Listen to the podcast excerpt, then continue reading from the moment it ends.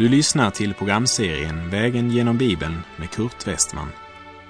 Programmet produceras av Norea Radio Sverige. Vi befinner oss nu i profeten Jesajas bok. Slå gärna upp din bibel och följ med. När vi nu kommer till Jesaja kapitel 47 så är det tredje gången som Guds dom över Babel förkunnas. Första gången var i kapitel 13 och 14, andra gången i kapitel 21. Och nu möter vi än en gång Guds förutsägelse om det stolta Babels fall. Även i det föregående kapitlet, kapitel 46, talas om Guds dom över Babel, men då först och främst om hur Babels gudar faller. Det är anmärkningsvärt att Babels fall förutsägs redan här och att det får så stor plats i det här avsnittet. För vid den här tidpunkten när Jesaja ropar ut detta budskap så var Babel ett litet och ganska obetydligt rike. Profetian kommer alltså nästan ett decennium innan Babel blev en världsmakt. Även om Babel hade funnits helt sedan den gången man försökte bygga Babels torn och har sedan den händelsen hela tiden utövat ett religiöst inflytande i världen genom sin avgudsdyrkan, sin dryckenskap och sin ogudaktighet.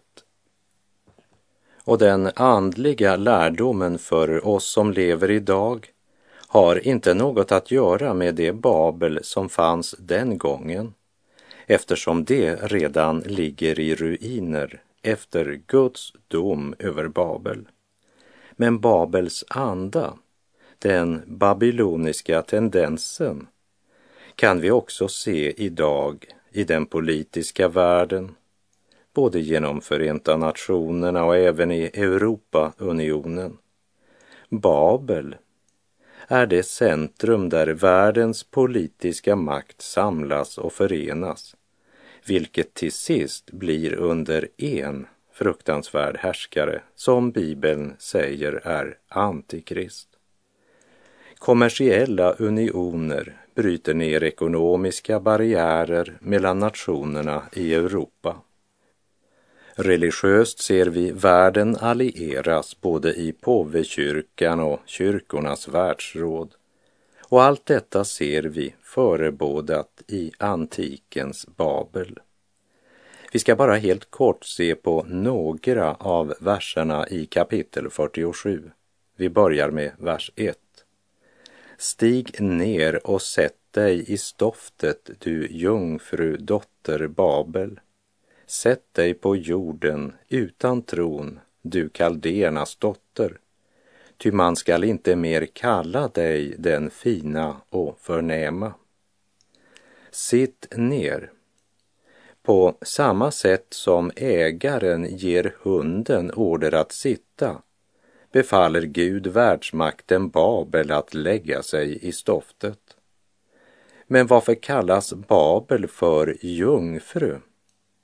Jo, därför att Babel hade ännu inte blivit intagen av någon främmande armé, fast dess historia går så långt tillbaka som till Nimrod.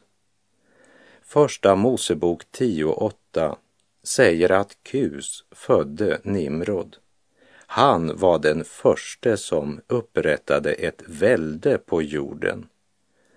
Nimrod upprättade ett välde på jorden. Han önskade makt. All makt över hela världsimperiet, det var hans mål. Det var drivkraften bakom allt han gjorde. Och första Mosebok 10, vers 10 säger att hans rike hade sin början i Babel.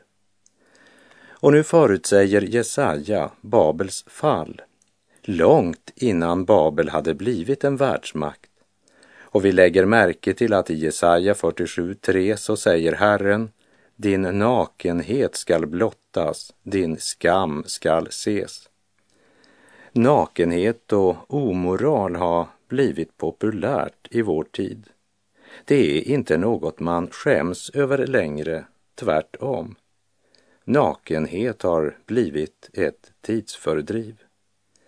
Men den av synden förblindade människan ser inte hur förnedrande nakenhet är för människan eftersom driften har övertagit kärlekens plats. Det var inte någon tillfällighet att Gud gjorde kläder åt de första människorna. När Adam och Eva såg att de var nakna så skämdes de. Trots fallet hade man fortfarande så pass mycket ljus. I Filipperbrevet 3, vers 18 och 19 skriver aposteln Paulus. Vad jag ofta har sagt till er, det säger jag nu under tårar. Många lever som fiender till Kristi kors. Det får sitt slut i fördärvet. De har buken till sin Gud och sätter sin ära i det som är deras skam.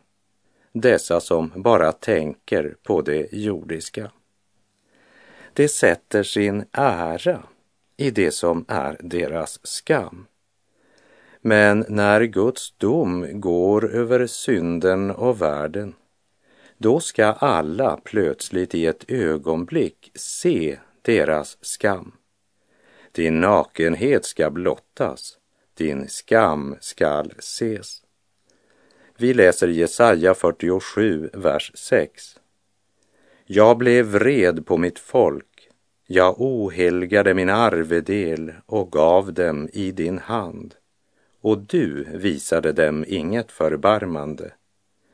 På gamla lät du ditt ok tynga hårt.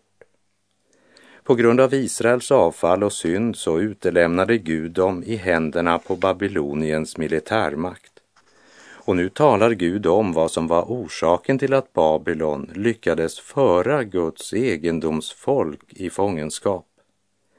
Det var inte därför att Babylon var överlägsen eller starkare.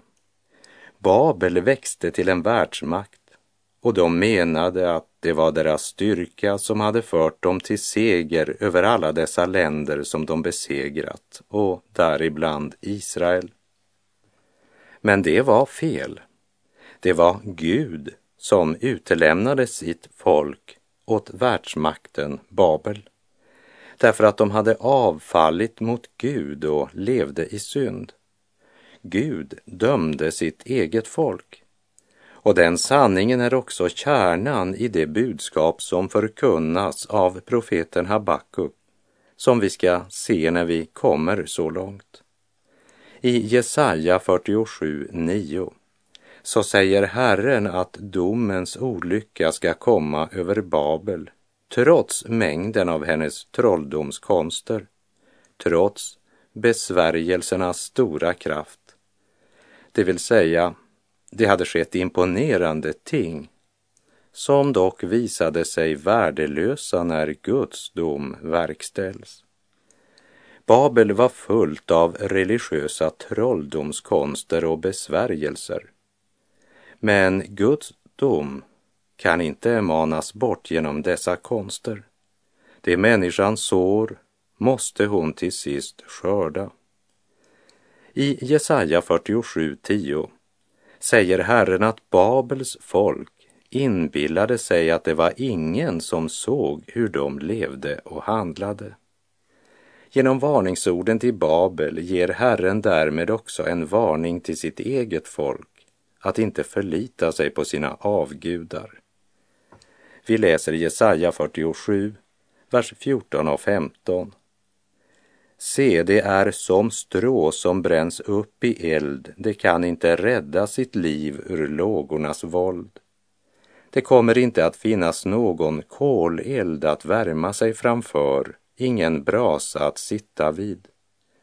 Så går det dem som du tröttar ut dig med, dem som har bedrivit handel med dig sedan din ungdom. Det drar bort var och en åt sitt håll det finns ingen som räddar dig. O syndare, var har du din tillflykt och vad vill du göra idag? Du lever för rikdom och ära, är offer för världens bedrag. Men tänk på din själ som så fattig skall vandra den eviga stig. När stoftet försvinner i graven är glädjen i världen förbi. Vad gagnar din jordiska rikdom och skatt när själen går in i den eviga natt?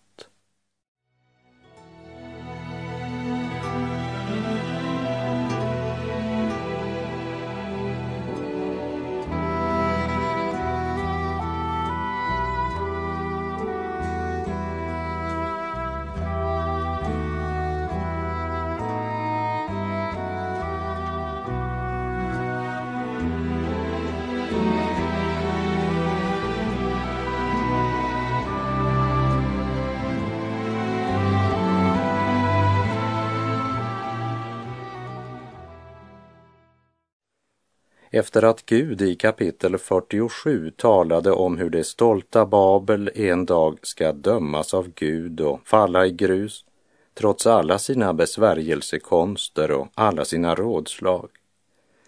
När vi nu kommer till kapitel 48 så påminner Gud än en gång om att han inte har förkastat Israel utan att han till sist ska frälsa sitt folk. Israel skall befrias trots sin upproriskhet.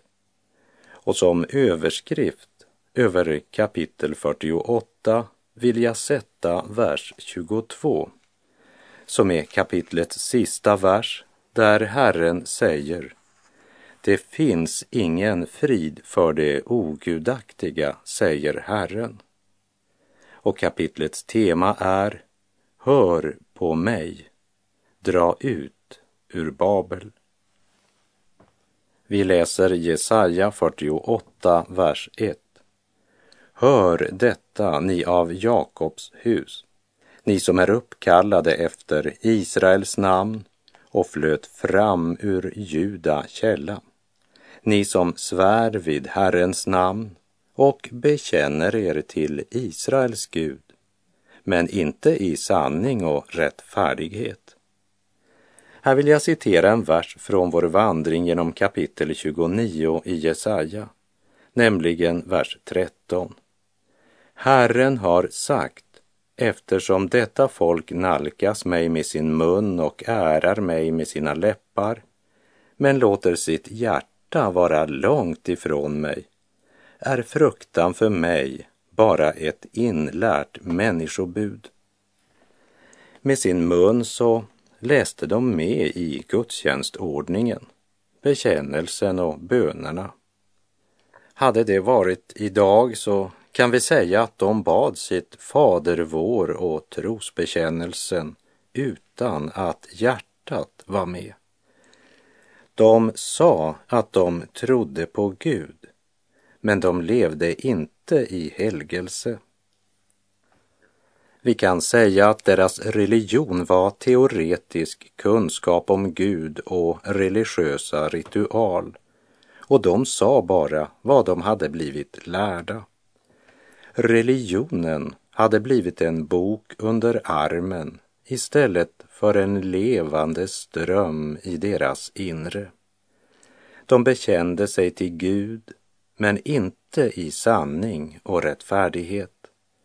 Och det har alltid varit en stor fara att bekänna sig till Gud utan att i vardagen inrätta sitt liv efter Guds heliga vilja. Så var det också på Jesu tid och så är det idag. Därför säger Jesus i sin bergspredikan, Matteus 7.21. Inte ska var och en som säger Herre, Herre till mig komma in i himmelriket, utan den som gör min himmelske faders vilja. Vi läser Jesaja 48, vers 4 och 5. Eftersom jag visste att du är hård med en nacke av järn och en panna av koppar förkunnade jag det för länge sedan. Innan det skedde lät jag dig höra om det för att du inte skulle kunna säga min avgud har gjort det, min skurna och gjutna gudabild har befallt det. Redan från första början så visste Gud att det var ett folk med en nacke av järn, det vill säga ett stolt folk som ville gå sin egen väg. Helt från början när han hörde deras nödrop under träldomen i Egypten och bestämde sig för att förlossa dem, så visste Gud att de var styvnackade och hårdhjärtade. Så han valde dem inte därför att de var bättre än andra folk. Och på samma sätt är det med dig och mig. Gud valde inte oss därför att vi var goda, snälla eller bättre på något sätt. Han utvalde dem, liksom oss, av sin gudomliga nåd och därför att han såg vårt stora behov. Han såg att vi var räddningslöst förlorade om Gud inte grep in i historien. När de tänkte tillbaka och såg hur avgudsdyrkan hade fört olycka över land och folk och hur allt det de hade satt sitt hopp till och sin förtröstan till bara hade gjort hjärtat tomt och berövat dem livets mening, så skulle de väl inse att de borde vända om till Gud. Gud har profeterat om hur det stolta Babel ska falla. Han har varnat sitt folk för att bekänna sig till Israels Gud utan att det sker i sanning och rättfärdighet. Och han fortsätter, vers 6 och 7. Du har hört det och kan nu se allt sammans. Vill du inte erkänna det? Från och med nu låter jag dig höra om nya ting om fördolda ting som du inte vetat om. Först nu har det skapats, inte tidigare. Inte förrän idag har du hört om dem, för att du inte skall kunna säga det visste jag redan. Kapitel 46 och 47 handlade om Babels avguderi och Babels fall. Här i kapitel 48 talar Gud om Israels, Guds barns relation till Babel och dess väsen. En mycket allvarlig varning där Guds folk i mycket klara ord beordras att dra ut ur Babel. Vi minns hur Gud genom profeten Jesaja ropade i kapitel 46, vers 3. Så hör på mig, ni av Jakobs hus. Här säger Gud i kapitel 48, vers 6. Du har hört det och kan nu se alltsammans. Vill du inte erkänna det? Gud säger, du handlar mot bättre vetande. Du har hört det och kan nu se alltsammans. Vill du inte erkänna det?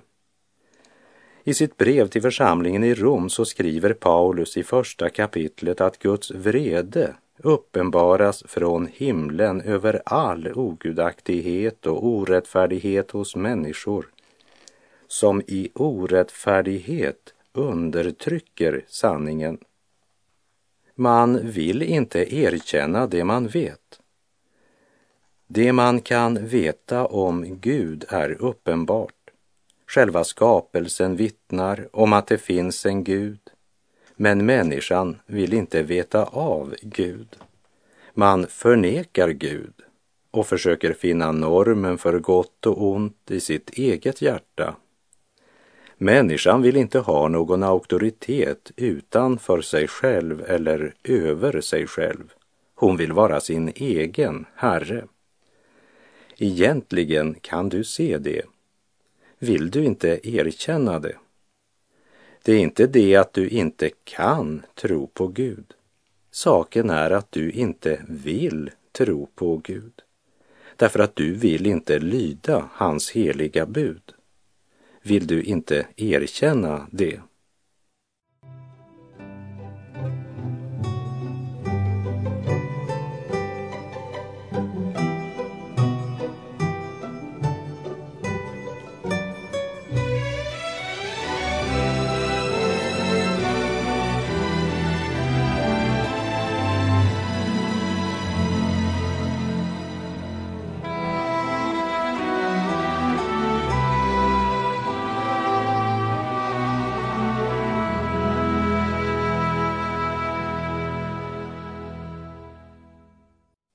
Från och med nu låter jag dig höra om nya ting, om fördolda ting som du inte vetat om. Först nu har det skapats, inte tidigare. Inte förrän idag har du hört om dem, för att du inte ska kunna säga, det visste jag redan. Gud låter sitt folk genom profeten Jesaja höra om nya ting Gud lindar inte in budskapet i bomull. Han går rakt på sak. Han säger, ni svär vid Herrens namn och bekänner er till Israels Gud, men inte i sanning och rättfärdighet. Så deras tal om sig själva som Guds folk och deras många ord om att de litade på Gud, det var bara munväder, struntprat. Nu har Gud genom profeten avslöjat folkets förhärdelse och Herrens dom över folket. Gud visste att de var hårdnackade. Profeterna hade ofta ropat ut till folket och påmint dem om deras trolöshet och om den konsekvens som synden skulle få. Så när Guds vrede kom över Israel så bekräftade det bara det som Gud så klart och tydligt hade förkunnat genom profeterna. Men nu, säger Gud, från och med nu låter jag dig höra om nya ting, om fördolda ting som du inte vetat om. Och det nya är att Guds vrede blir inte fullbordad. Och orsaken talar Gud om i vers 9. Men för mitt namns skull håller jag tillbaka min vrede. För min äras skull är jag långmodig så att du inte blir utrotad. Och tonen är densamma i vers 11. För min egen skull, ja, för min egen skull gör jag det. Ty hur skulle jag kunna låta mitt namn bli ohelgat? Jag ger inte min ära åt någon annan. I kapitel 46, vers 3 sa Herren, så hör på mig, ni av Jakobs hus. Och här i Jesaja 48, 12 säger han än en gång, hör på mig, du Jakob, du Israel, som jag har kallat. Lägg märke till att Israel tilltalas som Guds kallade. Och Guds hjärterop fortsätter i vers 16. Kom hit till mig och hör detta. Jag har från första stund talat helt öppet. När tiden kom att något skulle ske, då var jag där och nu har Herren, Herren sänt mig sin ande. Och så följer detta gudomliga budskap i ande och kraft, vers 17. Så säger Herren din återlösare, Israels helige. Jag är Herren din Gud, som lär dig vad nyttigt är, som leder dig på den väg du skall vandra. Jesaja, Guds budbärare, ropar ut budskapet till folket. Och vi lägger märke till i vers 17 att Herren säger inte, jag lär dig det som är lätt men jag lär dig vad nyttigt är, leder dig på den väg du skall vandra. Lägg märke till det, det är du som ska vandra den. Gud vill leda dig, men du personligen har ansvaret att vandra den väg Gud leder dig. Gud kallar dig att ta ett steg i tro att börja vandra med honom där han leder dig. I den välkända 23 saltarsalmen säger David om Gud, han låter mig vila på gröna ängar, han för mig till vatten där jag finner ro. Han låter mig vila på gröna ängar, det vill säga, det är det han önskar för mig, att jag dagligen ska få andlig föda i Guds ord, där jag vilar i Guds löften han låter mig, det vill säga han tvingar mig inte. Och det står inte heller att han bär mig till vattnen, men det står han för mig till vatten där jag finner ro. Han leder mig, han går före, men det är mitt ansvar att följa. Vi läser Jesaja 48, verserna 18 till och med 22. O, att du hade lyssnat på mina bud, då skulle frid flyta till dig som en ström och din rätt som havets vågor. Dina barn skulle då ha varit som sanden, din livsfrukt som de oräkneliga sandkornen. Deras namn skulle aldrig bli utrotat eller utplånat ur min åsyn. Dra ut från Babel, Fly från kaldéernas land. Förkunna detta med fröjderop. Låt det bli känt. För ut det till jordens ände. Säg, Herren har återlöst sin tjänare Jakob. Det led ingen törst när han förde dem genom öknarna, ty han lät vatten strömma fram ur klippan åt dem. Han klöv klippan så att vatten flödade. Men det ogudaktiga får ingen frid, säger Herren. Gud har aldrig fått lov att välsigna oss så rikt och så mycket som han önskar. Och vems fel är det? Är det Guds fel? Nej, det är ditt och mitt fel. Vi ville inte lyssna på hans bud. Och just det var också Israels olycka den gången. Att ta vara på Guds bud, att akta på Guds ord, det för förlåtelse, liv och frid med sig, liv i överflöd. Men den ogudaktige som inte vill höra Guds ord får ingen frid.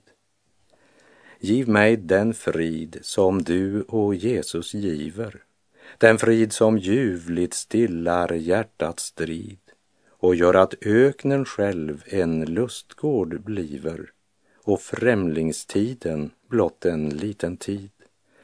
En liten tid att kämpa vid din sida då i min svaghet all din kraft är min. En liten tid att så din säd och bida den dag då kärvarna får samlas in. Och med det är vår tid ute för den här gången. Herren vare med dig. Må hans välsignelse vila över dig. Gud är god.